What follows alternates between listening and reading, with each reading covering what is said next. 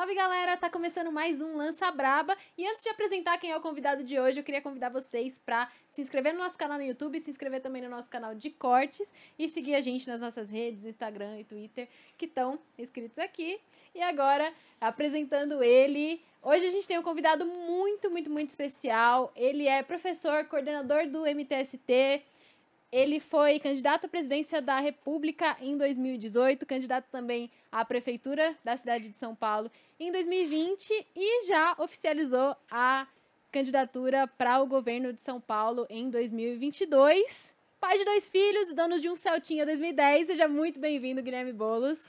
Obrigado, Evelyn. Obrigado, Andresa. Satisfação estar com vocês aqui no Lança Braba. Obrigado pelo convite. Muito prazer mesmo ter você por aqui. E queria então começar falando dessa questão toda do Celtinha 2010, né? Que rolou bastante no ano passado, porque eu estava até lendo uma matéria essa semana de que falaram de todos os carros, de todos os, os candidatos, e se tornou pauta por conta do seu Celtinha, né? Como que rolou de descobrirem que você tem um Celtinha, de você ostentar esse Celtinha na sua campanha? Olha, Evelyn, primeiro assim, eu, eu tenho Celtinha não para campanha, né? Já faz uhum. uns, um bom par de anos que eu, que eu ando de Celtinha, é, é o carro que eu tenho. Eu sou professor, é, não tenho nenhuma vida ostentosa. O, o, que, sabe o que me surpreende? Não é nem o Celtinha ter virado um meme, um fato, virou até jingle na minha campanha e tal. O que me surpreende é alguém que está na política ter um Celtinha ser um escândalo. Sabe? Porque, ah, porra, porque o outro tem o Citroën, tem o carro de não sei quanto, o carro todo blindado. Teve uma história que, que me chamou a atenção também, marcou na campanha. Eu estava é, já no, segundo turno da eleição do ano passado, um dia em casa eu pedi uma pizza. Cheguei tarde pra caramba, cansado da, da agenda e tal. Aí fui lá, o entregador de pizza, quando eu fui pagar, ele olhou pra minha cara e falou: Porra, você é o Boulos? O que, que você está fazendo aqui? Eu falei, como assim que eu tô fazendo aqui? Pô, eu moro aqui, aqui minha casa. Tô esperando a minha pizza, no ele caso. Falou, ele falou, nem a pau, duvido que você mora aqui. Né? Cadê as câmeras? Eu, eu, falei, puta merda. Eu falei, eu falei, vem cá. Eu puxei ele pra dentro da minha casa. Tava lá minhas filhas fazendo bagunça e tal. Ele falou, porra. Eu, eu fiquei pensando depois disso que não era ele. Sabe? É um estereótipo que se tem de político, de quem está na política, de que é alguém que tem privilégio, de que é alguém que tem grana, de que o espaço é para pessoas é, que estão ali, de algum modo, numa situação social, econômica privilegiada. E eu acho que foi por isso que o Celtinha gerou o bafafá se que gerou. o que ele se tornou, né? E eu achei bom, assim, investir nisso. Falei, pô, já, já que é isso, vamos então trabalhar esse tema. Vamos falar, ó, é o Celtinha mesmo, né? E, e aí, pô, isso, isso, gera um debate. Tem gente que falou, ah, é hipócrita, o cara deve viver no bem bom e usou o Celtinha só para dar uma de humilde, dar uma de simples. O Serra e, comendo pastel. É, o, o Dória tomando café com aquela cara horrorosa na padaria da esquina. E assim, quem. E as pessoas, eu pude na campanha, nessa campanha eu tive mais oportunidade que em 2018 de, de mostrar, porque tive mais espaço, porque fomos para o segundo turno, aí tinha mais tempo na TV a rede social teve um papel diferente.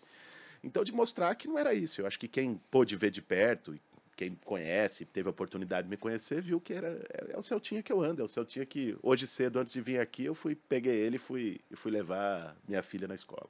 Uhum. E rolou muito isso, acho que principalmente na campanha de 2020, em que você já tinha sido apresentado para não para o público, né, mas para o eleitorado em 2018, quando você concorreu à presidência, mas em 2020 você ficou mais próximo, e aí você virou um personagem em cima dos memes que faziam sobre você, sobre as ocupações e sobre é, ocupações mesmo, né? Com Invasões. É, de que o Boulos ia invadir a casa das pessoas e não sei o quê, e não deixa a porta aberta, que ele vai entrar e vai. Né? Teve um meme que a gente viu essa semana, inclusive, que era de, nossa, que família bonita, Bolos. É, não é minha, eu achei. Tava lá na casa. Como que você lidou com isso? Cara, sabe, em 2018, eu tive mais dificuldade de lidar com isso. Né? Porque eu quis, eu levei a sério. Eu puxei para mim, e aí, puta, fiquei com raiva, isso mexeu comigo. E eu tentava explicar racionalmente. Chegava. Ah, invasor, não, você não está entendendo. Tem o Estatuto da Cidade, que diz que uma propriedade tem que cumprir a função social, que se ela estiver ociosa, ninguém vai invadir sua casa e tal. Se o movimento ocupa imóveis improdutivos. E, e eu percebi que não adiantava você ficar na chave racional para lidar com o meme. É aquela coisa do apelido de escola, sabe? Se você ficar puto, se pega, né? Se você reage, aí já era. Você vai ser chamado assim até, até morrer. Então você tem que uh, saber também fazer ironia de si próprio. E, e, eu acho que eu percebi, aprendi com a campanha de 2018 que era, tá bom, é isso. Estão me chamando de invasor, estão dizendo que o MTST é isso e aquilo. Não adianta eu ficar só nessa chave de dizer não é e explicar o que é. Eu tenho que fazer isso também, porque isso é pedagógico, porque isso é um debate que nós precisamos elevar o nível do debate na política. Mas nós precisamos também levar por outro lado. E aí nós começamos a brincar. E aí, nós fizemos meme na campanha. Boulos invadiu sua casa. A gente brincou, gente no Twitter que chegou para mim e falou: "Ah, Boulos", e eu chegava lá na casa da pessoa de surpresa, invadia, a gente chegava com câmera, fazia um quadro, invadindo sua casa. E, e você sabe que isso foi muito mais eficiente para quebrar do que qualquer argumento que eu pudesse ter. Então, é, é uma coisa tão absurda. As fake news chegaram a um nível tão absurdo o debate chegou a um nível tão baixo que se você quiser responder tudo na assim, direto e reto, não vai dar certo. Não vai dar certo. Você se desgasta, né? E ao mesmo tempo você não consegue convencer porque a pessoa não está nem com o ouvido aberto. Você tem que falar numa outra chave. A chave do meme. É, é um meme que botaram? Você não vai responder um meme com um textão. Você vai responder um meme com outro meme. né? E foi, foi isso que a gente fez. E falando um pouquinho da sua vida, né? É, sua história.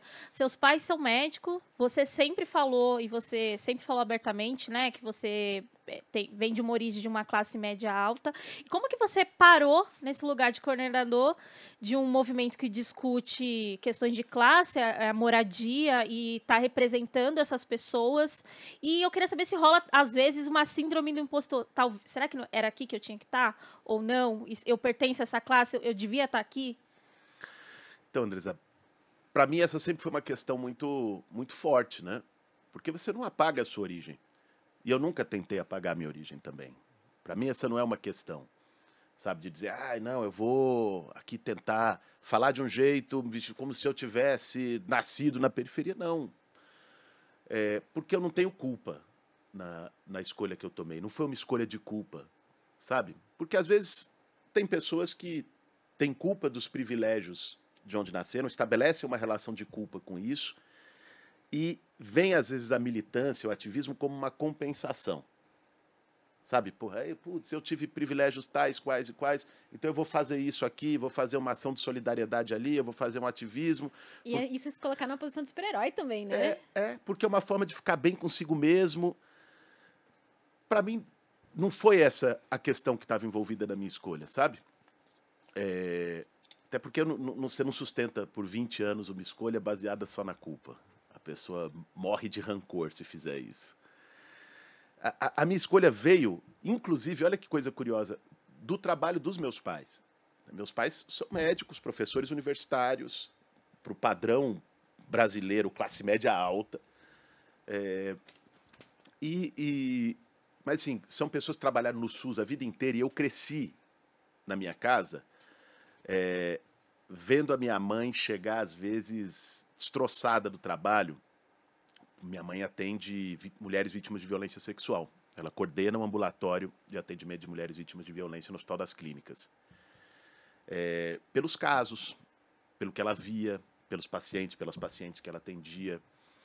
Meu pai trabalha com malária e a, as ausências dele, que eu tinha que entender quando era criança, né? A ausência de pai e mãe sempre é uma coisa muito difícil para todo mundo.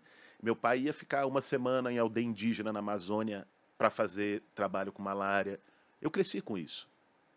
E, e essa realidade foi foi se impondo para mim. Não foi uma coisa artificial que veio de fora, sabe?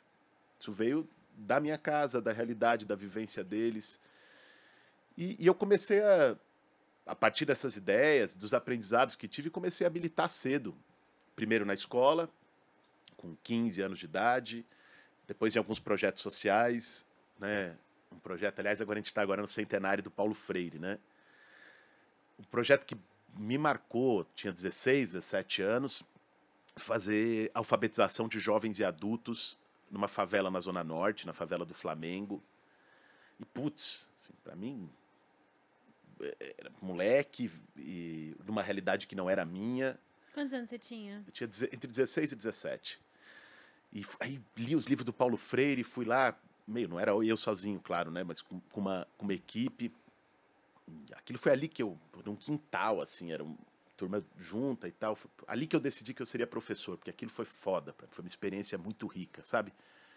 Não sei se já tiveram oportunidade de ter contato com o método do Paulo Freire, que é um negócio assim, não é alfabetização, não é você conhecer as palavras, é as pessoas é abrir um horizonte assim de mundo, um horizonte crítico. E foi e, e- e- essas experiências foram me marcando, foram me constituindo, até que eu me aproximei do movimento sem terra, que o MTST surge um pouco depois. O MTST tem, vai fazer 25 anos agora.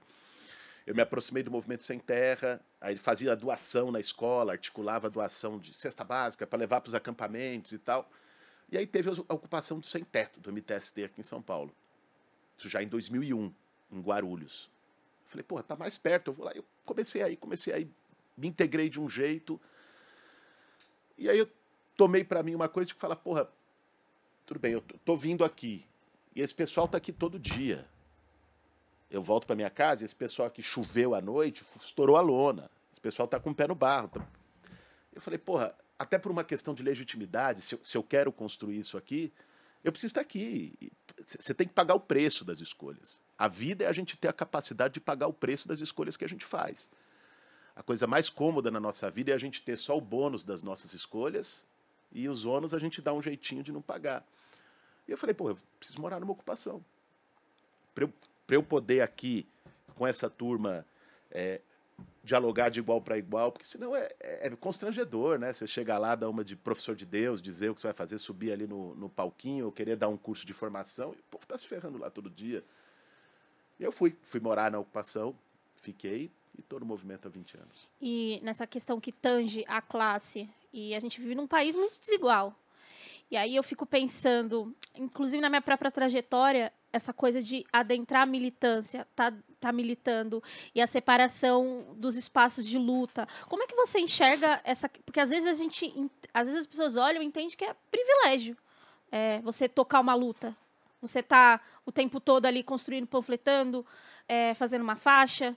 Como, como é que você enxerga isso? Porque também, e aí, para ser mais exata, a gente às vezes olha e pensa, será que foi por isso que é por isso que a esquerda está se distanciando da classe trabalhadora? É, Eu acho que você tem razão. Num certo sentido, é um privilégio alguém poder dedicar o seu tempo à militância. Eu não precisei trabalhar desde cedo e por isso que eu pude estudar e militar. Certo? Isso é evidente. Num país como o nosso, só começa a trabalhar com 12 anos para sustentar a casa.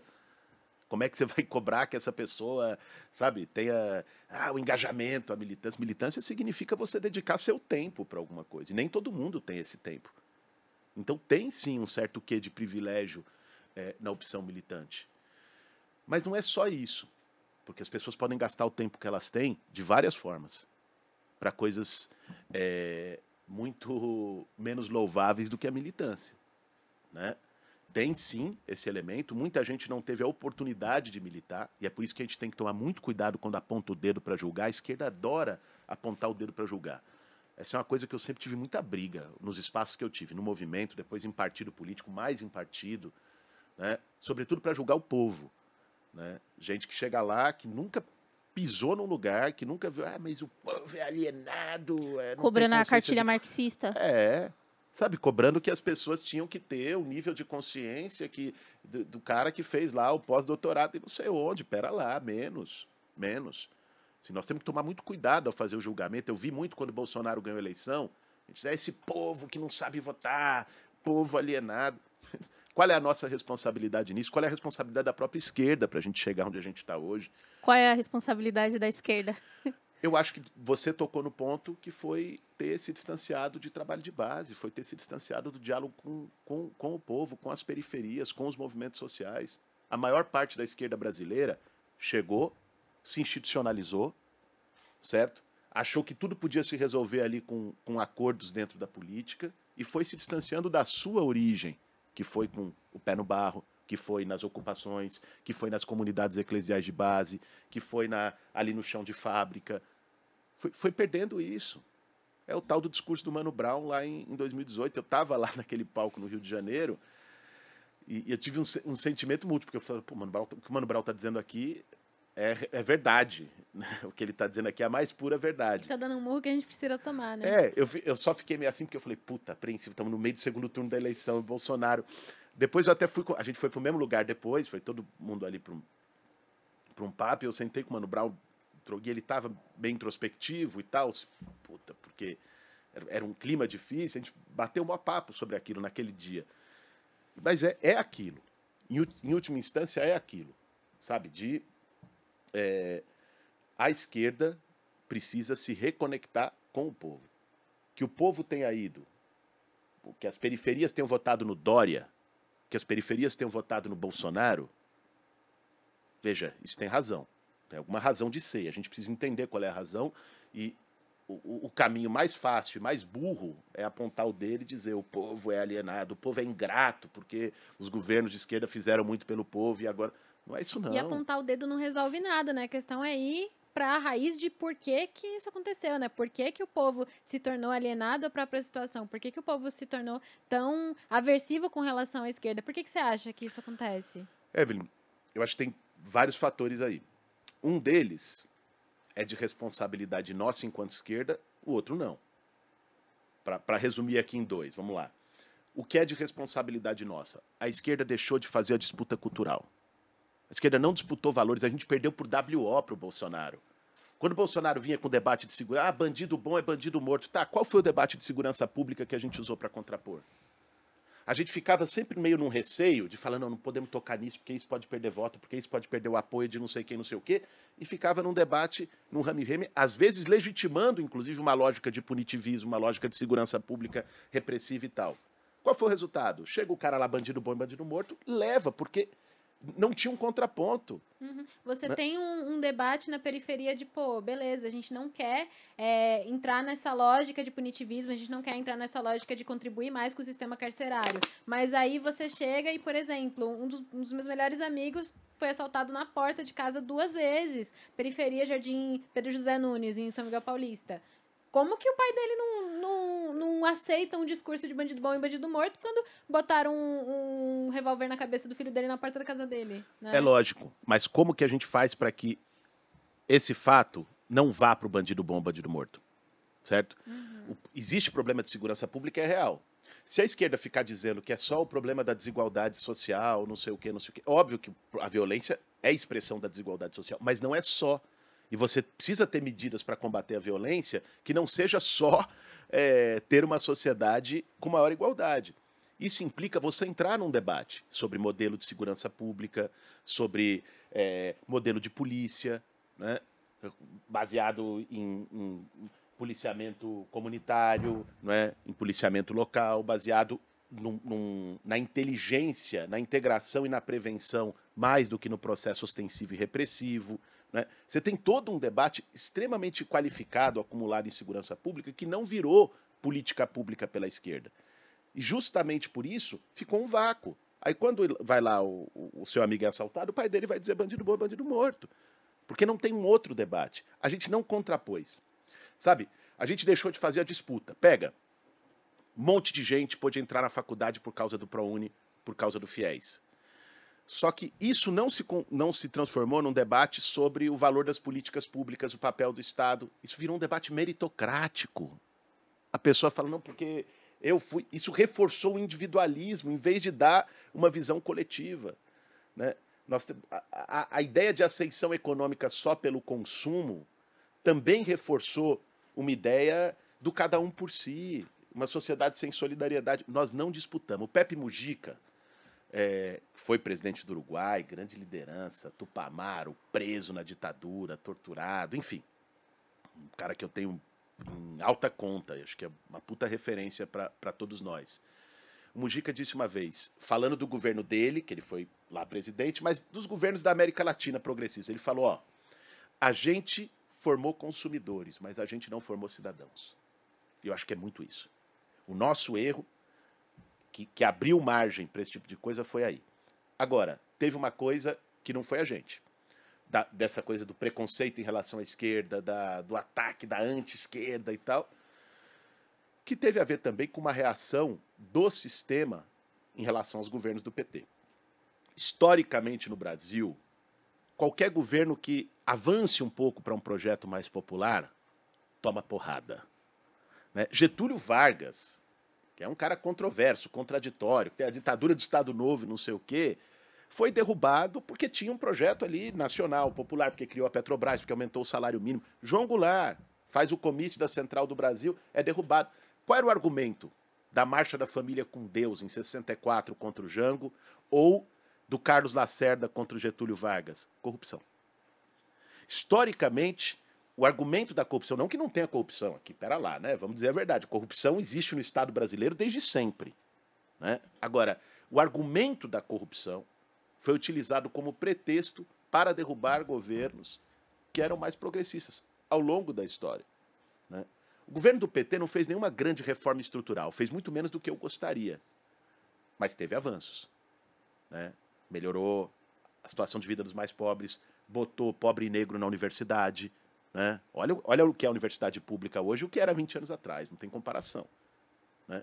Então, permitiu um nível de ascensão social que gerou uma reação de setores da elite brasileira, que é, que é, é aquela elite ainda com, com, uma, com um ranço escravista, com uma cabeça de casa grande, né?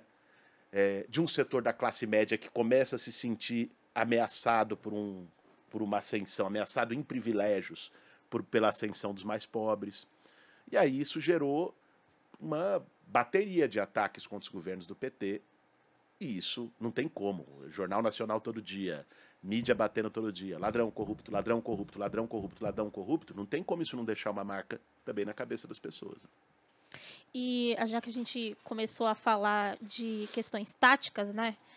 É, eu queria introduzir aqui um debate que eu vejo muito acontecer na internet principalmente no Twitter, né, que são os modelos táticos de luta. A gente tem uma história do MTST de muita luta e de ir pro eu não diria arrebento, porque né, não, não existe, pelo que a gente vê na mídia, né, e quando a gente decide acompanhar verdadeiramente não coisas que chegam no WhatsApp, a gente vê que a história não é bem assim, né? Que uma ocupação acontece, tem toda uma organização para uma ocupação acontecer. Inclusive, se você quiser contar como, como vocês fazem para escolher um lugar, é, o que, que precisa para isso acontecer. Mas às vezes a gente também vê vocês travando a via. E aí a, a, as pessoas na internet elas acabam discutindo muito sobre esse modelo tático de fazer manifestação. Ah, vai quebrar ou não vai? Como é que você vê esse debate né, dos quebra-quebra dos quebra na manifestação? Primeiro, em relação ao MTST, Andres, acho legal você trazer esse debate, porque é sempre uma oportunidade de, de desmistificar. Porque, tem, cara, tem muita, assim, muita ignorância em relação ao movimento. E ela é estimulada, ela não é por acaso, né? ela é produzida. Então, a atuação do movimento é de identificar imóveis que são não têm função social, ou seja, que estão abandonados. Dizendo português, claro, abandonado 20, 30 anos, que estão lá para especulação imobiliária, que devem imposto, às vezes, mais do que o valor do próprio terreno, seja o terreno, seja o prédio. O movimento organiza famílias que estão sem moradia, seja pessoas que estão em situação de rua, seja pessoas que estão pagando aluguel sem poder sendo despejadas, estão morando de favor na casa de alguém ou num barraquinho numa área de risco e tal. Junta, organiza a ocupação desse terreno para pressionar o poder público a fazer aquilo que ele já deveria ter feito. Porque, pela lei, ele deve, imóvel que está sem função social, com dívida tributária, deveria ser desapropriado para moradia popular. Isso não é o estatuto do MTST, não é a minha opinião. Isso é o estatuto da cidade, isso é lei federal, aprovada em 2001, baseada na Constituição de 88. Só que os governos não fazem, porque tem um puta lobby da especulação imobiliária. Esses caras financiam campanha eleitoral de todo mundo. Então chega lá com o rabo preso. Então o movimento faz a pressão para que o governo faça o que está na lei. Essa é a atuação do movimento. E, é, e, como você disse, não é qualquer terreno. Ninguém vai pegar o lotezinho do cara ali que trabalhou, que está tentando erguer a casa. Jamais. São terrenos grandes, imóveis grandes, abandonados, de grandes proprietários. De forma geral, essa é a atuação do movimento. O pessoal diz muito que o MTST é radical, né? é extremista. Assim, Quando que lutar por moradia se tornou Porra! extremismo, gente? é isso. Quando que tirar a gente da rua se tornou Sabe, uma coisa absurda? Extremismo radical é, é ter é, 40 mil imóveis abandonados só no centro expandido de São Paulo. Só no centro expandido? Só no centro expandido. 40 mil imóveis abandonados e mais de e 30 mil pessoas morando na rua. Esse, esse, assim, esse, esse número é tão obsceno. Se olhar para esse número aqui, você fala, não é possível. Esse, esse número aqui não para em pé. Esse número dá raiva de você ver esse número. Né? Isso é que é extremismo, sabe? Porra, cidade mais rica da América Latina, a gente virando lixo. E aí, extremismo é o MTST lutar contra isso. E às vezes, você tem que fazer, para você ser escutado, você tem que ter formas de luta é, que muitas vezes são. É, chocam um pouco. Eu brinco, quando falavam, porra, me lembro, eu estava numa entrevista na Jovem Pan uma vez, sei lá, é, nossa, aquele ranço do caramba. Aí estavam reclamando que o MTST tinha feito uma manifestação e parado uma, uma avenida e parado a marginal. E não sei o que. Eu falei, olha, cês- tudo bem. Nós tentamos, nós tentamos falar com o governo, não, não escutou, não escutou. Você quer que eu faça o quê? Que eu vá para Sambódromo? Levar o povo lá? Não vai. Você tem. cê- é a forma de você, de algum modo, ser escutado. Né? Existem muitas táticas na- nas, nas manifestações populares, nas manifestações eh, de, de esquerda, eh, de vários movimentos sociais diferentes. Eh, eu acho que a questão não é a tática em si. Quando a gente coloca uma tática e diz, olha, a tática de travar pista, ela é sensacional ou ela é uma porcaria? Ou, a- ou a tática de, de, sei lá eu, de você dar uma forçada ali numa manifestação. Eu acho que isso depende muito do contexto. Você, você não dá para você tratar uma tática sem tratar o contexto e o objetivo que você tem. Se você está num contexto repressivo, num contexto em que um governo quer, por exemplo, um pretexto para poder atacar o movimento social, para poder criminalizar pessoas, eu não acho razoável, não acho a melhor tática a gente ir para o arrebento, como você usou o termo. Porque eu acho que isso nos vulnerabiliza. Né? Se você está num momento de ascensão, movimento crescendo pra caramba, você precisa demonstrar uma força, às vezes você vai dar uma esticadinha na corda. Né? Eu não acho que a, a, a discussão de tática de atuação no movimento social possa ser feita por princípio, de uma maneira isolada. Eu acho que ela tem que ser feita a partir de cada contexto. E sobre essa questão ainda do, do MTST, é, eu tava pensando, curiosamente, hoje vindo pra cá, eu passei ali na Radial Leste, onde tinha aquela ocupação na Rua do Rio, sabe? Ali chegando Moca, Belém, e dissiparam aquela, aquela ocupação, aquela, aquela aquela coisa que tinha ali, né? Não sei exatamente o, o nome, mas tinha muitos moradores de rua morando ali. Era realmente uma, uma comunidade de pessoas. Inclusive, eu fiz uma reportagem lá para a faculdade quando eu Era um acampamento, né? estudando. Isso, acampamento. Isso, esse é, é o nome. E era uma coisa muito organizada ali. O pessoal estava ali há bastante tempo e aquilo foi completamente dissipado nos últimos anos. E tem um prédio gigantesco vazio bem na frente. Assim, bem na frente. Passou o viaduto e aquilo tá vazio. E eu penso, gente, para onde foram essas pessoas? O que que aconteceu aqui? E por que que a gente vê isso tão nítido aqui, né? É uma coisa muito muito maluca isso e mostra o quanto o MTST e outros movimentos nesse sentido ainda são necessários, né? Sabe o que eu já vi, Evelyn? Assim, é incrível isso que você falou. Assim, é muito simbólico, né? Eu já vi gente ser despejada de uma área que estava destinada para moradia popular e foi despejada para que o governo pudesse construir moradia popular. Assim, olha, olha o nível da insanidade, sabe? Mas por quê? A gente fala, porra, do ponto de vista de qualquer um de nós que estamos analisando isso aqui, você fala, isso não faz sentido. Você vai tirar pessoas para fazer moradia para pessoas? Porque senão a construtora não ganha, né? As pessoas estão lá para você poder fazer um, um, conjunto da CDHU, da Coab, da Caixa Econômica, a construtora vai ganhar, ela vai ser contratada, vai ser a licitação, vai ganhar, a empreiteira ganha dinheiro. Se tá o povo lá que fez as suas casinhas lá, co como é que deu para para desviar dinheiro? Como é que deu para fazer o caixa 2? Como é que deu para o seu parceiro que financiou sua campanha ganhar? Então assim, as coisas que parecem mais sem lógica, às vezes elas têm a lógica mais perversa. Elas precisam entrar no sistema, é, né? Precisam é. entrar nessa questão. É, Boulos, eu vou entrar aqui numa discussão sobre Vou, vou, na verdade, a gente vai voltar, né? Que a gente está falando da esquerda e acho que você é uma figura importante. É, eu, eu, também te vejo como uma nova figura inserida no que diz respeito é, à esquerda institucional, né? Porque até então você estava dentro do movimento social e a gente sabe que as divisões, né, dentro da própria esquerda, tem uma esquerda pautando diretamente, diretamente o legislativo, né? Se candidatando, ganhando e pautando, e tem uma esquerda que está traçando as lutas e puxando a corda das pautas, né? E aí você se candidatou. Como que aconteceu isso? Que, né, você estava de coordenador de um movimento social e aí você decidiu ser né, essa figura aí que está tá indo para a terceira disputa, né? Que agora você vai para governador, vai disputar governador. E eu já quero emendar numa, numa questão. A gente tem uma questão dentro da nossa, da nossa sociedade que é o messianismo e essas figuras que parece que vão salvar, né? Você acha que existe MTST sem o Boulos? Vamos lá. É, vou começar por essa, Andresa. É, não só eu acho, como se provou que existe. Eu estou afastado da, da coordenação do MTST desde 2018. Desde que eu saí para concorrer à presidência da República, é, a gente fez um trato no MTST de que fala, porra, primeiro a decisão não foi minha. Isso é importante de se dizer, assim. Eu atuo num coletivo, eu aprendi a militar em coletivo.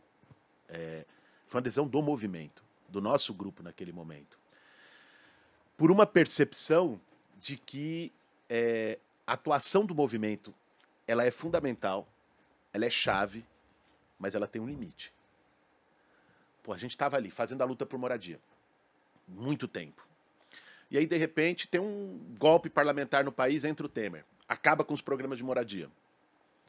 Toda aquela luta, expectativa de milhares de famílias que estavam ali com projeto pronto, com terreno comprado, foi por água abaixo. A gente pressiona o Temer, vai para o pau, acampa na Avenida Paulista, acampa em Brasília, vai para a casa do Temer, fez, fez enfim, todas as manifestações que vocês possam imaginar. Não deu. É, a gente, a gente iniciou, isso nos levou a fazer uma discussão no movimento, em 2016, 2017. Não foi por acaso. Eu estou há 20 anos no movimento. Podia ter entrado na luta política institucional muito antes. É, abrindo um parênteses sobre isso, você falou até no Podpah disso, de que você podia ter entrado na luta, na, na, na, questão institucional há bastante tempo. Por que, que você não concorreu antes a vereadora, deputada? Justamente porque naquele momento, a gente no, no, no movimento achava que sim, isso não, não ia agregar não ia agregar. O movimento estava numa puta crescente, fazendo luta, conseguindo resultados, organizando gente, construindo poder popular, fazendo cozinha comunitária nas periferias, organizando lideranças comunitárias, fazendo trabalho de cultura. Tava, tava nessa. De repente teve uma trava. A gente encontrou uma barreira para o movimento continuar. E essa barreira foi a política. E isso nos levou à conclusão: nós precisamos disputar a política. Né? Porque o nosso projeto também não é. O projeto do MTST nunca foi só casa. O MTST é um movimento que luta por moradia, esse é o ponto de partida dele. Né? Comprometido com a necessidade de milhões de pessoas que, que precisam. Mas a gente tem consciência no movimento de que é, para conseguir resolver o problema urbano, direito à cidade e moradia no Brasil, nós precisamos mudar a sociedade, nós precisamos mudar a estrutura social. E a política é parte disso. E, e nós tomamos uma decisão, vamos. Só que, ao mesmo tempo, o movimento não pode ficar atrelado a uma figura ou uma candidatura, e muito menos a um partido. O movimento tem que manter a sua autonomia. Então, o combinado que a gente fez, eu me afastei dos espaços do movimento, outros companheiros e companheiras tomaram a frente. Claro que eu continuo do MTST, a minha origem é de. e vou, participo das, de atividades do movimento e tal, mas eu não participo do dia a dia do movimento, não sou eu que defino mais sobre as sobre ocupações, sobre as lutas do movimento. É, tem, um, tem um coletivo que faz isso. Então o movimento continua existindo, forte, né, fazendo as suas lutas, sem a minha presença no dia a dia. E eu concordo muito contigo. Assim, num, quando a gente faz uma política em torno de Salvador da Pátria, é isso aí. Bolsonaro se elegeu a partir da ideia de Salvador da Pátria. É, a, a, essa ideia de, de assim, vai vir alguém e resolver, primeiro ela é antipedagógica. Ela despotencializa a luta das pessoas, o comprometimento das pessoas. Eu não acredito em solução individual. Eu acredito em mudanças como processos coletivos da sociedade. Nessas, nesses processos, existem pessoas que assumem a função de lideranças. Agora, essas pessoas têm que ter o pé no chão o suficiente para saber exercer a sua função a partir do coletivo, e não a partir de um projeto delas próprias que às vezes se torna autônomo em relação ao coletivo. E você acha que isso é uma opinião minha, tá? Eu acho que a esquerda faz muito isso com Lula. Você, você, você acha? Você acha que existe esse messianismo com Lula? Eu acho, inclusive, eu olho para as eleições de 2018, né? Tô perdida na linha do 2018. tempo. E o Lula, a partir do momento que o Lula saiu da corrida. A esquerda perdeu muito nisso, né? Em. em... Os, vo os votos, a, aquele cara, aquele partido que tava. Parecia que ia ganhar no primeiro turno, perde no segundo turno pro Bolsonaro, do... quando o Lula sai. E aí, é, você acha que existe uma possibilidade de superar o Lula e toda a figura dele, o lulismo, que significa o lulismo, a figura do Lula como messiânica? Olha, é, nós temos que ter em conta que o Lula veio de uma de um outro de um outro período, né? O Lula começou a atuar 40, 45 anos atrás. E se tornou uma liderança ali num período, vamos pensar, da redemocratização, saindo da ditadura, o povo carente de, de alternativas, o que que vai ser? É nesse sentido que o Lula emerge, né, como como uma liderança. É, eu sou contra qualquer tipo de, de mistificação e de personalização na política. Não acho que isso ajude o, o, os processos que a gente precisa construir de conscientização, de envolvimento de mais gente na política, é, seja a direita, seja a esquerda. Eu acho que não ajuda. Agora, no caso do Lula, eu acho que nós temos que considerar o seguinte: vem desse. Tem um processo anterior no qual ele se construiu. O cara foi presidente do Brasil. É, para as pessoas, ele, a figura dele passou a estar tá ligada às realizações daquele governo. Muita gente que teve melhoria de vida do, do, dos filhos, da vida, atribui isso a ele. E, e veja que aí uma, acaba tendo uma diferença entre ele e o PT. Porque, por exemplo, o, o antipetismo né, não pega 100% no Lula. Pega 2018, que foi o exemplo que você trouxe, Andresa. Assim, o Lula estava estourando nas pesquisas, entrou outro candidato, no caso o Haddad do PT, caiu, porque tinha uma coisa que era ele, que era um sentimento popular em relação a ele. Nós temos que ser capazes. O cara não é petista, mas respeita muito o Lula. É, ou às vezes, porra, eu não sou petista, não gosto do PT, mas o Lula, é, no governo dele, trouxe melhorias, eu vivia melhor e não sei o que e tal. Então, isso, pelas realizações do governo, acabou pegando e é uma coisa que nós temos que compreender como um fato da sociedade. Para além de fazer o nosso julgamento, se a gente gosta ou não, esse é um fato da sociedade brasileira. Agora, eu acredito em projetos coletivos. E eu acho que as lideranças têm que estar em função desses projetos coletivos.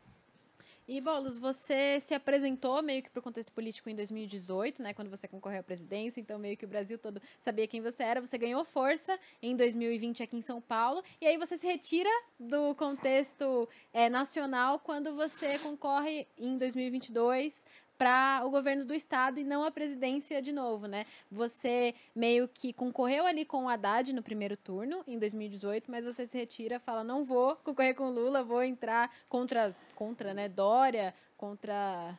É essa ah, galera horrorosa que Nosso querido amigo da Ursal, da Ciolo.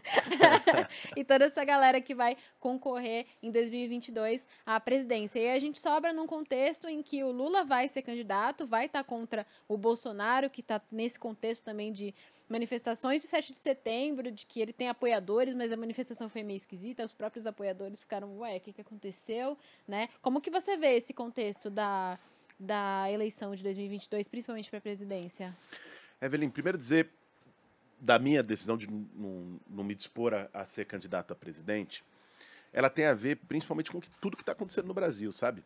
Eu acho que em 2022, depois do que a gente está vivendo, o desafio que nós temos é acabar com esse pesadelo. Se a gente não conseguir acabar antes, eu quero acabar antes. A gente lutar pelo impeachment, nós estamos na rua fazendo manifestação pelo impeachment para tirar o Bolsonaro e tal.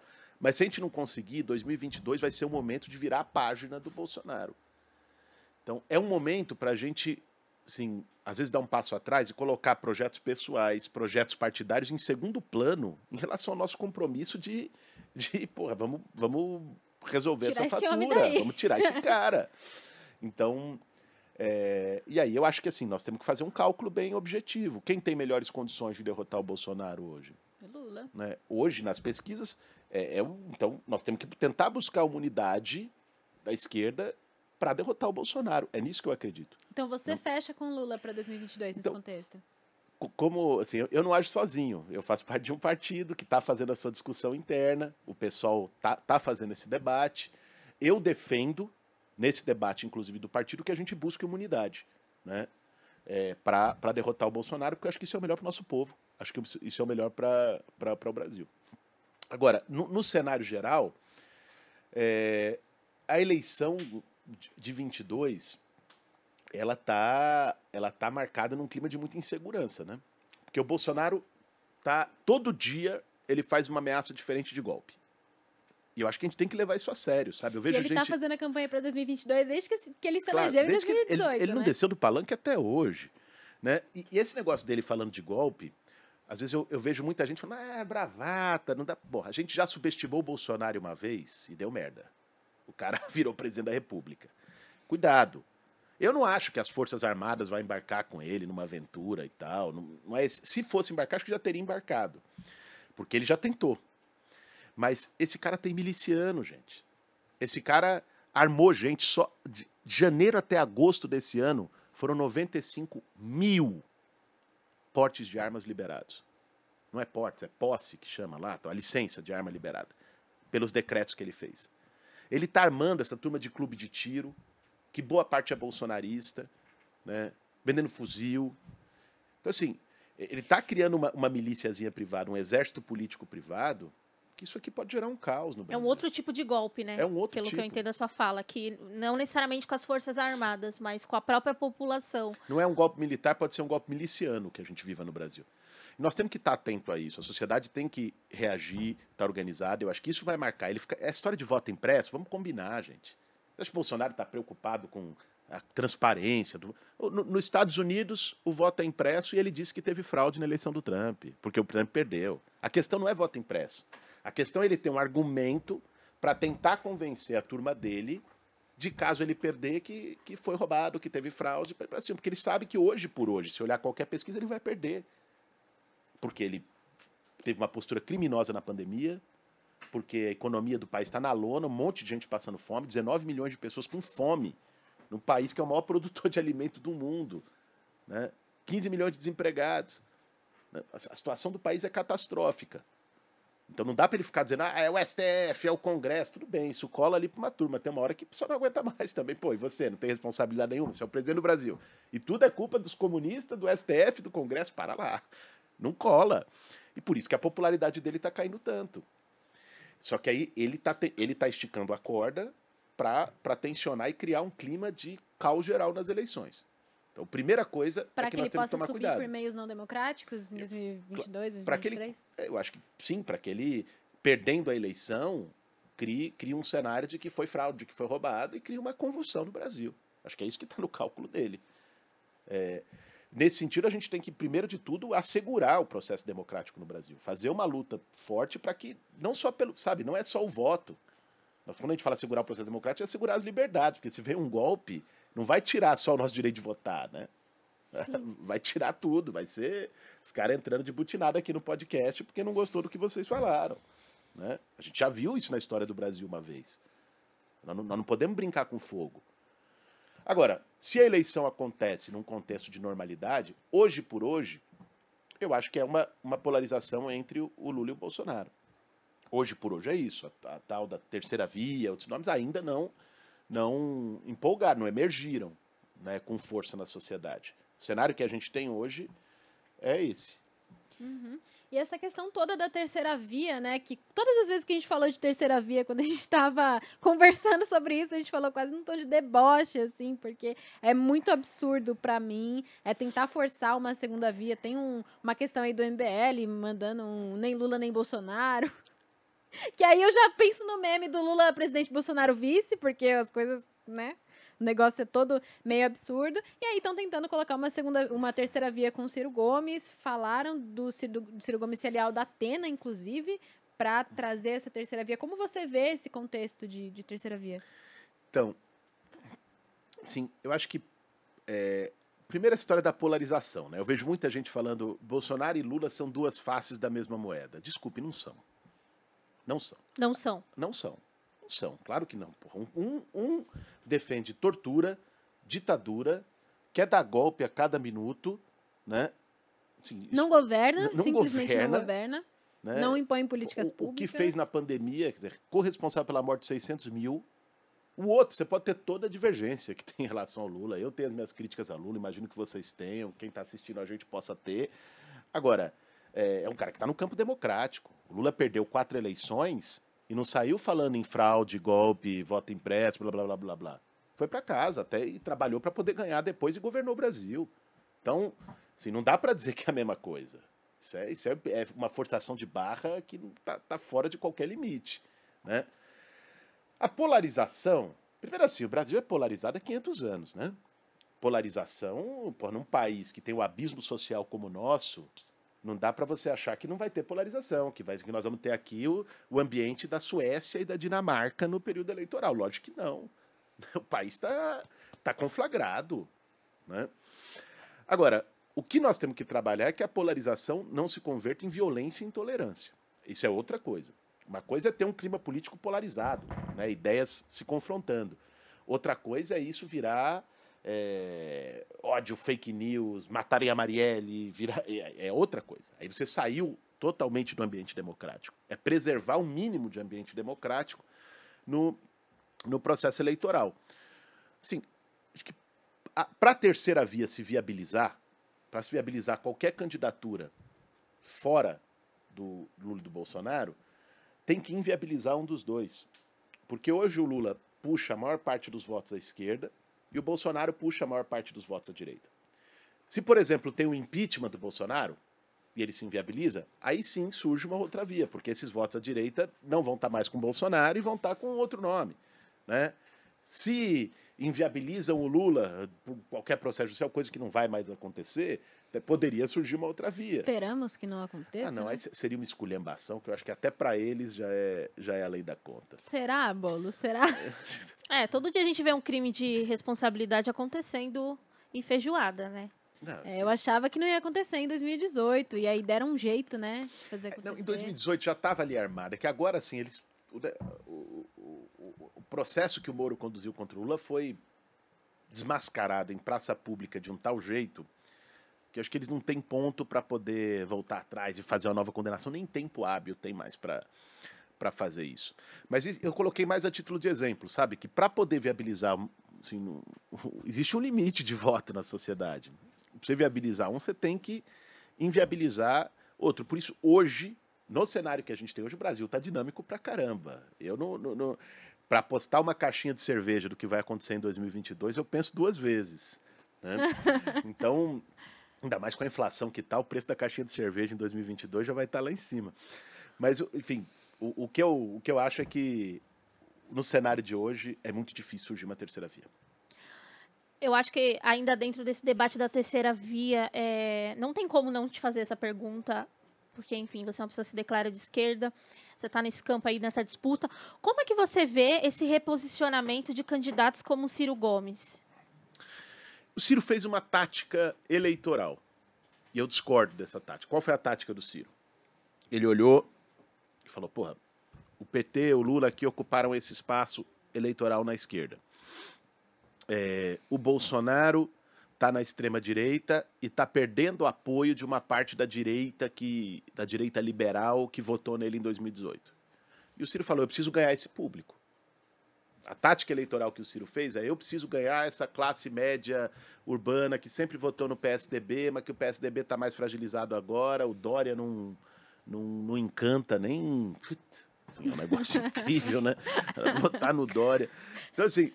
O, Imagina o, votar no Dória. É, é uma, um constrangimento, né? Aliás, eu fiquei, eu fiquei constrangido com aquela dancinha dele na Paulista, no palco do MBL. Vocês viram?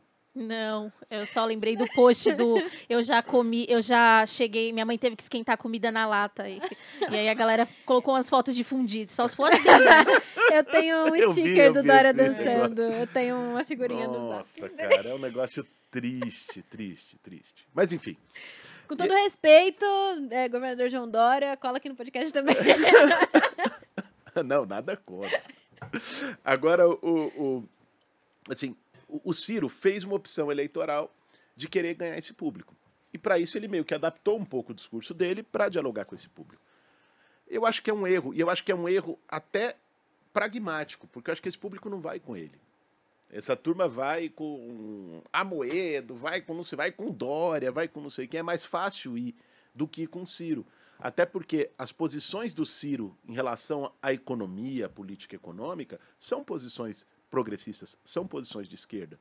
Esse povo vai olhar e falar: não, não quero.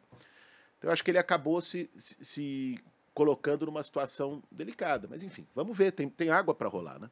Uhum.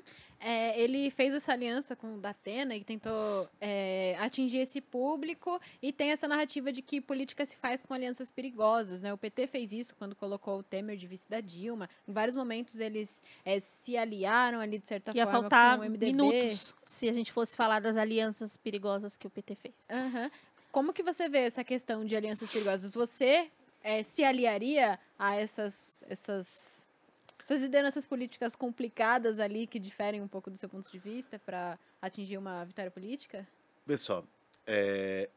primeiro assim, a forma como a esquerda fez alianças, muitas vezes descriteriosa, é... no Brasil, merece, merece uma autocrítica, merece uma crítica, sabe? Porque é, essas alianças acabaram criando dificuldades para o projeto. Uma coisa é você entender que sozinho a gente não consegue ganhar. Porque também não dá pra gente ter uma arrogância de falar, eu não me alio com ninguém, sou eu, eu e depois eu de novo, é nós, e não sei o quê. E aí tudo bem, você fica lá fazendo esse, esse discurso, mas você nunca vai ter condição de, de chegar, de ganhar. Né? Se a esquerda, assim, por si só, tivesse maioria na sociedade, era um papo. Não é esse. Né? Então você ter a capacidade de dialogar, de construir pontes, com outros setores que não são o nosso campo, para você buscar uma vitória política para o nosso projeto, eu acho isso legítimo. E não teria problema em fazer isso. Outra coisa é quando essas alianças comprometem o projeto. Aí, aí você entra num problema. Você fala, pô, nós queremos ganhar para poder realizar o projeto, mas a aliança que você fez para ganhar já criou um limite para o projeto, aí não dá. Então, é, é, nós temos que fazer com com cuidado essas alianças. Elas têm que ser em cima de, de ideias muito bem definidas. Né? Porque se você faz um negócio só ali, né? Ah, juntei, porque esse, esse aqui tá forte, vai me fortalecer e não sei o quê. Lá na frente isso cobra o preço. Então, eu defendo que a gente tenha algum grau de capacidade de amplitude, desde que isso não comprometa o projeto, o objetivo que a gente, que a gente quer chegar na política. Né? A amplitude necessária é, para vencer, mas em torno de ideias, né? não em torno de coisas comprometedoras. E agora você vai ser candidato ao governo do estado em 2022 e é, você foi para o segundo turno na prefeitura em uma cidade muito viciada no PSDB, muito viciada nessa lógica do PSDB. Você fez a cara de sofrimento aqui, sim. Meu Deus, o paulista vê um 4 e um 5 no elevador e tá lá. É, é um tipo de sadomasoquismo que até eu que sou adepta não entendo. só, só por Deus, complicadíssimo. E como que você vê essa questão de, que, de você ter ido pro segundo turno nessa lógica? Você acha que indica algum progresso pra gente sair dessa situação? Ô, Evelyn, assim, foi, foi uma, de algum modo foi uma surpresa, porque foi uma, porra, eu tinha 17 segundos na TV. Nossa campanha não tinha máquina nenhuma. Era, assim, de um lado tinha a máquina do, do Dória, do PSDB, que era o Bruno Covas. A máquina do Bolsonaro com o Russomano. Sabe? Grandes máquinas partidárias, de partidos muito Quando maiores chegamos, que o pessoal. Meu Deus. E, e, a gente lá, eu comecei com 3%. Né? Era difícil pra caramba, né? Você ir pro segundo turno, disputar para valer, disputar para ganhar. Tem conservadorismo em São Paulo.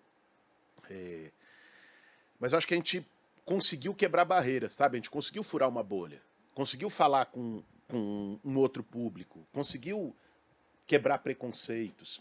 E isso ajudou a, a crescer a candidatura e a, a, até com setores que não que estavam com alguma com algum preconceito em relação à esquerda.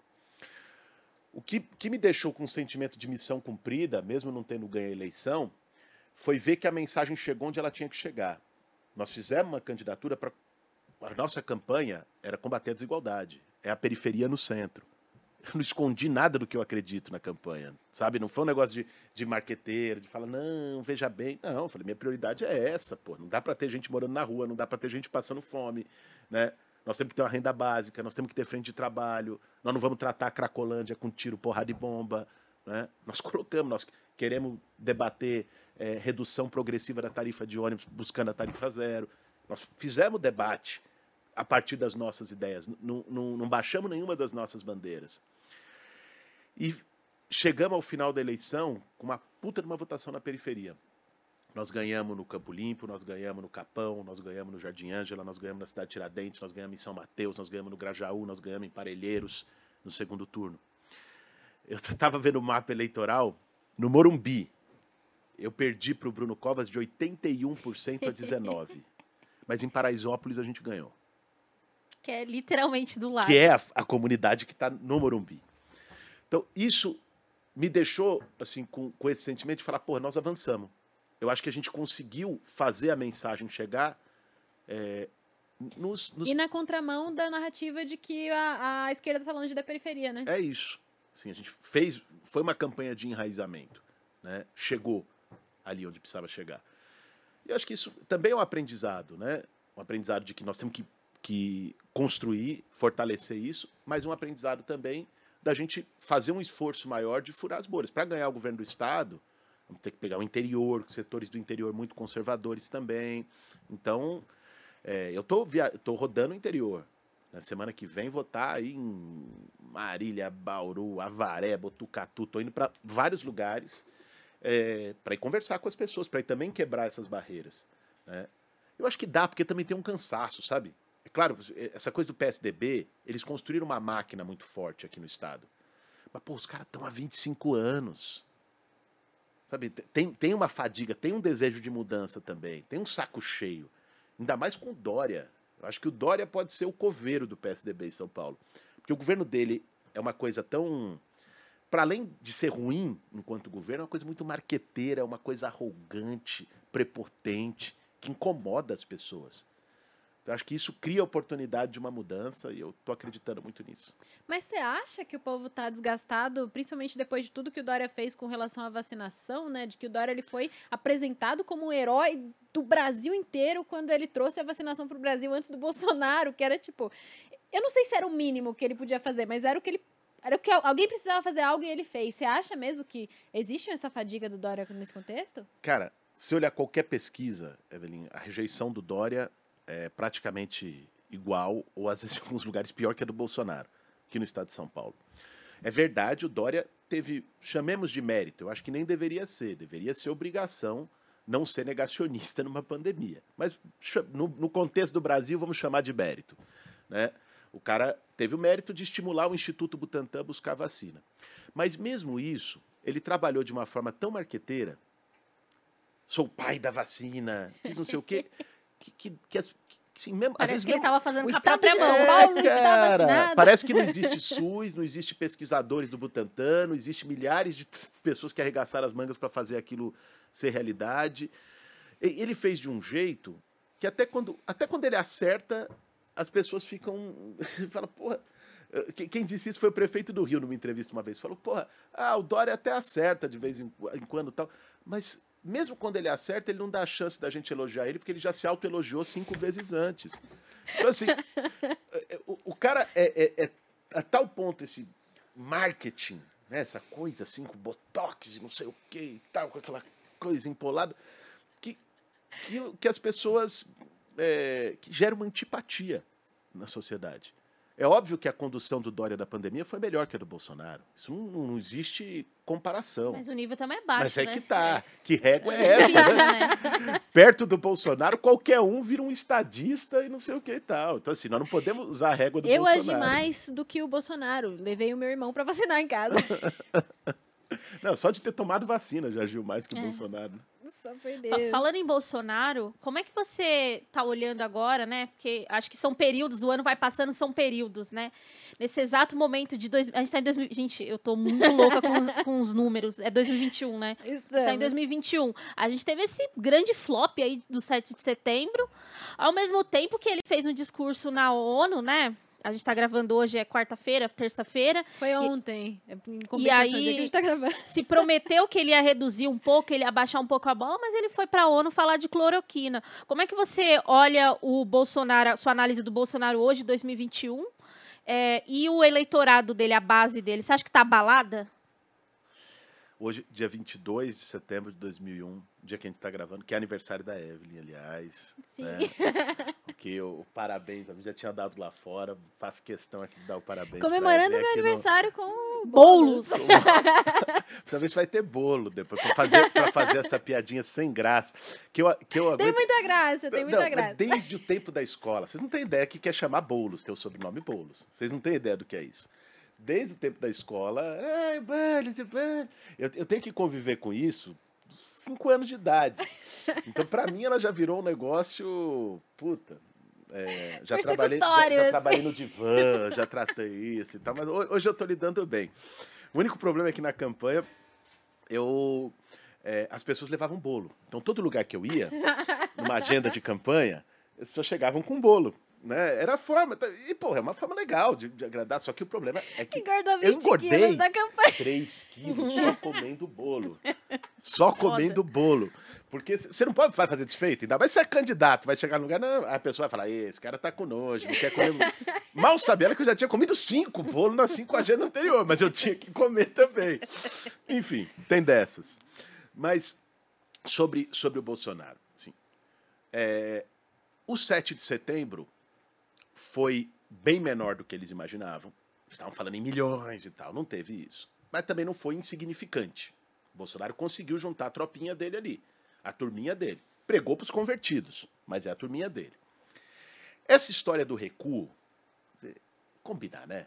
Assim, eh, assim, Bolsonaro não vai recuar. Aquela cartinha do Temer e tal, assim, não vai. Bolsonaro não tem como recuar, ele não tem ponto de recuo. Pensa, va- vamos fazer um exercício macabro Ele é um aqui. cara naturalmente extremista, né? Assim, primeiro, o que ele acredita. Ele é isso. Essa é a origem dele. Bolsonaro, ele pode ser acusado de tudo, menos de ter, ter feito estelionato eleitoral. Ele dizia quem ele era e o que ele ia fazer quando ele estava na campanha, nos últimos 30 anos. Ele sempre defendeu o torturador, ele sempre defendeu a ditadura, ele sempre disse que a ditadura. O problema da ditadura foi torturar e não matar, que matou pouco, que tinha que matar 30 mil para poder mudar o Brasil. Né? Ele sempre disse isso. Então, é, isso é ele. Não é, não é um personagem tal. Isso, esse, essa figura aqui é ele, é o que ele representa. Agora, a outra coisa é o seguinte: vamos fazer um exercício macabro e se colocar no lugar do Bolsonaro. O cara tinha popularidade de 60%, hoje tem de 25%. O cara tá vendo que ele vai caminhar não só para uma derrota eleitoral, ele vai caminhar para cadeia. A CPI tá no encalço dele. Já quebraram o sigilo bancário de dois filhos dele. Até o filho mais novo, aquele molecão do condomínio lá, agora já está envolvido com o negócio de montar empresa, com o negócio da Covaxin, né? Tá, tá caindo a casa. Tá desmoronando. Então, é- é aquele bicho acuado que ele ataca. Ele tá, ele tá com medo, ele ataca. O Bolsonaro é isso. Ele não tem como recuar. Porque ele, ele tem que fugir para frente. É isso que ele está fazendo. Então, ele vai radicalizar mais. O discurso dele na ONU não foi por acaso, que ele fez o discurso novamente retom... mo- Não durou uma semana o Bolsonarinho Paz e Amor. Né? Ele já, já voltou para o tema dele de sempre. E, esse, e vai ser assim até 2022, se ele permanecer na presidência até lá. Um recuo. por- É difícil a gente dizer, a gente não tem todas as informações, né? É difícil a gente dizer o que, que levou aquele recuo. Não sei se ele foi pressionado, não sei se chegou lá o Alexandre de Moraes, porque o Temer. Por que, que o Temer entrou nessa história? O Temer foi o cara que, quando presidente, indicou o Alexandre de Moraes para ministro. É próximo do Alexandre de Moraes. O Alexandre de Moraes foi o cara que o Bolsonaro mais atacou no 7 de setembro. Eu não sei se o Alexandre de Moraes chegou, botou na mão do Temer e falou: "Ó, as provas que eu tenho para prender o Carluxo amanhã. O Bolsonaro manda ele dar uma recuada. A gente não sabe o que, que acontece nesses bastidores. Alguma coisa aconteceu para ele ter para ele ter mudado de tom. Só que não dura. Não, dura, ele já fez isso outras vezes. Quando foi pressionado pelo Congresso, pelo Centrão, lá no começo da pandemia, ele ficou um mês de, de boca fechada, depois não se segurou, voltou a falar as mesmas merda de sempre. Então, é, eu acho que nós vamos viver ainda um contexto de muito conflito e, e muita radicalização política daqui até 22. E agora, acho que é, começando a encerrar aqui o podcast, eu queria saber o que, que você já tem de proposta e de. O que, que você já estudou sobre a sua candidatura para o governo do estado e o que, que você está planejando, caso você seja eleito, né, para a campanha? O que, que você tem na cabeça aí para 2022? Vê só, Evelyn. É, o estado de São Paulo é, já foi chamado de Tucanistão, né? Porque tá, porra, 25 anos. Aliás, até o nome já está inadequado, porque o Afeganistão já teve alternância no poder e São Paulo não teve ainda. Então, assim, é, você tem uma paralisia. O Estado de São Paulo parou no tempo, ficou para trás. Né? Era um Estado que foi motor do desenvolvimento econômico do Brasil. Nós temos 30% do PIB nacional aqui. 45 milhões de pessoas. O orçamento público de São Paulo é de 250 bi. É um orçamento de países da América do Sul. Só que você consegue pensar algum tipo de ação feita pelo governo do Estado de São Paulo relevante, assim, seja para o desenvolvimento econômico, seja para o combate à desigualdade social nos últimos 20 anos? Só atraso, só atraso. A gente viu o projeto, mas a gente não viu ação. Não, não viu só ação. manifestante espancado. Agredir manifestante, agredir professor. Agredir professor. Né? Pô, eu dei aula em escola pública no governo do Alckmin escola estadual. Meu Deus, assim, assim fui para quem é professor e esteja nos assistindo, fui Chacina. categoria O. Eu estudei, uma das, é, eu estudei em uma das melhores escolas públicas de São Paulo, é, no meu ensino médio, meus professores ganhavam 13 reais por hora aula. Qual escola você estudou? Na ETEC Teresa Nunes, é. em Arthur Alvim. Você tem, você tem um, um, um abandono. Então, é, o, o, que eu acho que a gente precisa? Eu, eu, nós estamos começando a discutir um plano de governo com muita gente, com movimentos sociais. A gente criou, inclusive, uma plataforma é, na internet, chama diálogosp.com. Quem quiser entrar lá, recebendo proposta das pessoas, denúncias e propostas é, para contribuir no nosso programa de governo. Já chegaram assim, algumas milhares de, de propostas de várias áreas, está indo para os grupos de trabalho que estão formulando a nossa nosso projeto de campanha. Mas acho que tem três eixos que acho que são muito importantes para pensar o Estado de São Paulo hoje. Primeiro, é retomar o desenvolvimento econômico. Tem muito desemprego. São Paulo está passando por uma desindustrialização. Nós precisamos ter capacidade de gerar emprego. Isso precisa passar necessariamente pelo investimento público. Inclusive, você falou das ETECs, em ciência, tecnologia, pesquisa. Para que você possa ter capacidade de atração de investimento, você tem que é, ter, ter um investimento. Pô, nós estamos falando de indústria 4.0, nós estamos falando de 5G, de inteligência artificial.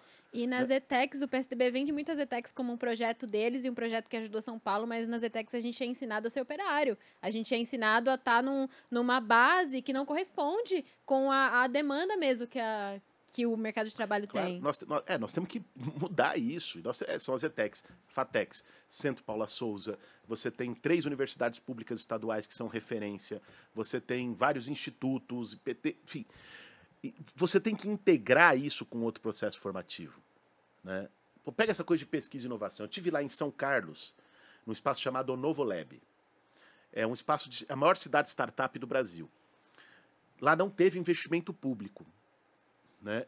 Os caras tão, conseguiram reunir ali um, um trabalho de conhecimento coletivo, eles criaram, só para você ter uma ideia, um negócio do, do é, leitor de retina. É um aparelho que custa 600 mil reais no SUS. Eles conseguiram criar um portátil por 25 mil reais. Né? Pô, imagine se você tem um investimento pesado de FAPESP, de pesquisa nisso aí. Né? Você vai estar tá gerando oportunidade, você vai estar tá, tá colocando, é, gerando emprego, né? vai estar tá colocando o, Estado na ponta. Então, acho que nós temos que ter uma perspectiva de desenvolvimento econômico. Segundo, combate à desigualdade. Não dá para o estado mais rico do Brasil, cara, ter o nível de desigualdade que a gente tem. Fome. Gente morando na rua cada vez mais. Olha a população em situação de rua em São Paulo. Né? Então, nós precisamos ter um programa pesado de geração de renda em São Paulo. Seja por emprego, por frente de trabalho, por renda básica, né, por geração de oportunidades. Né? E o terceiro é um o Estado cumprir a sua função nas áreas sociais, que hoje não cumpre. Né? Assim, investimento em cultura, investimento em educação, melhorar o salário dos professores, né? melhorar o ambiente das escolas. Na segurança pública, Andresa tocou nisso, nós precisamos de um debate sério sobre o papel das polícias. Não dá para admitir o nível de letalidade policial que a gente tem em São Paulo. né? Isso foi naturalizado nos governos do PSDB, não pode. Ao mesmo tempo, assim, o salário do policial em São Paulo está entre os piores do Brasil. Então, valorizar o, o agente de segurança pública, desse ponto de vista, tem que vir junto com uma outra cultura. Que é a Mudar cultura. Claro. Em vez de, pô, a Polícia Civil, que é quem deve, que tá, deveria fazer o trabalho de inteligência, a cada 100 homicídios em São Paulo, dois são esclarecidos. Porque a Polícia Civil não faz concurso há 10 anos. Está tudo sucateado, tem coisa que está no papel, ainda não está nem digitalizada.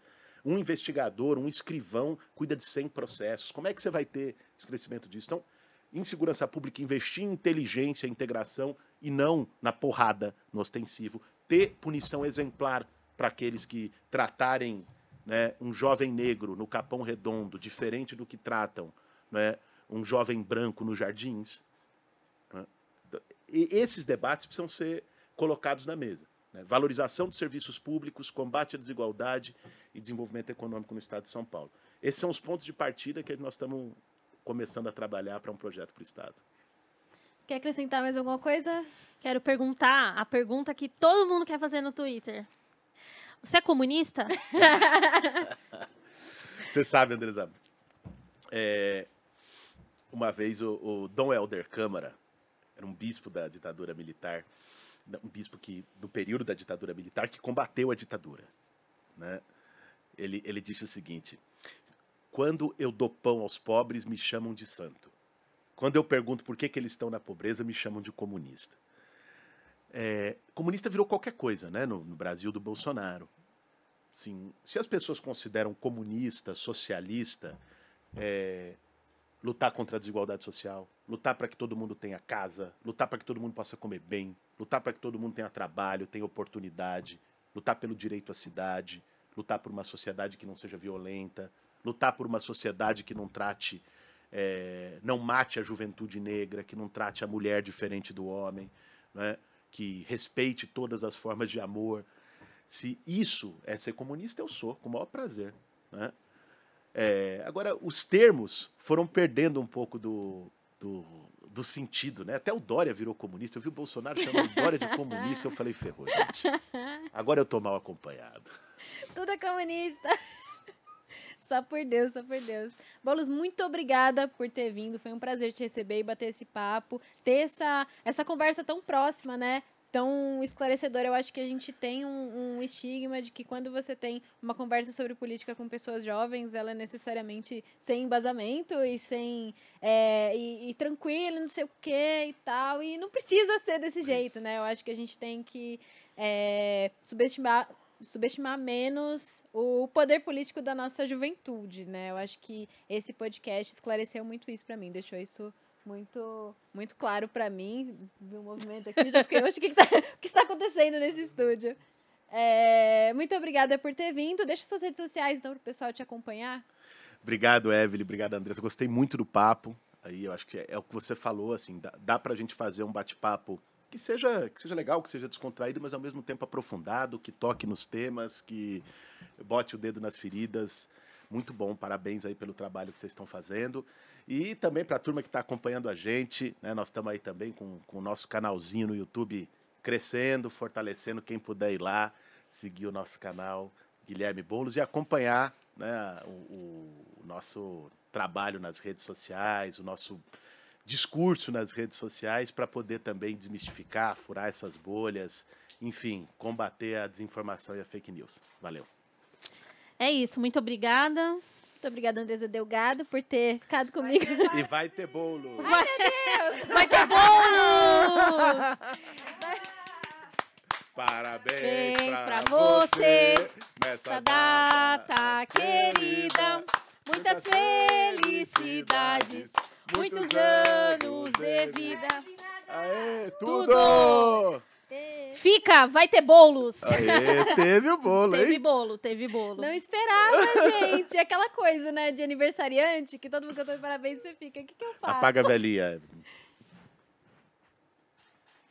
Aê! Me pega muito de surpresa, não consegui pensar num, num desejo. Gente, muito obrigada, muito obrigada a todos vocês que estão comemorando meu aniversário comigo, vocês que assistiram a gente aí. Sigam a gente nas nossas redes também, sigam a gente no nosso canal de cortes. E é isso. E é isso, Muito até a obrigada. próxima. Até a próxima.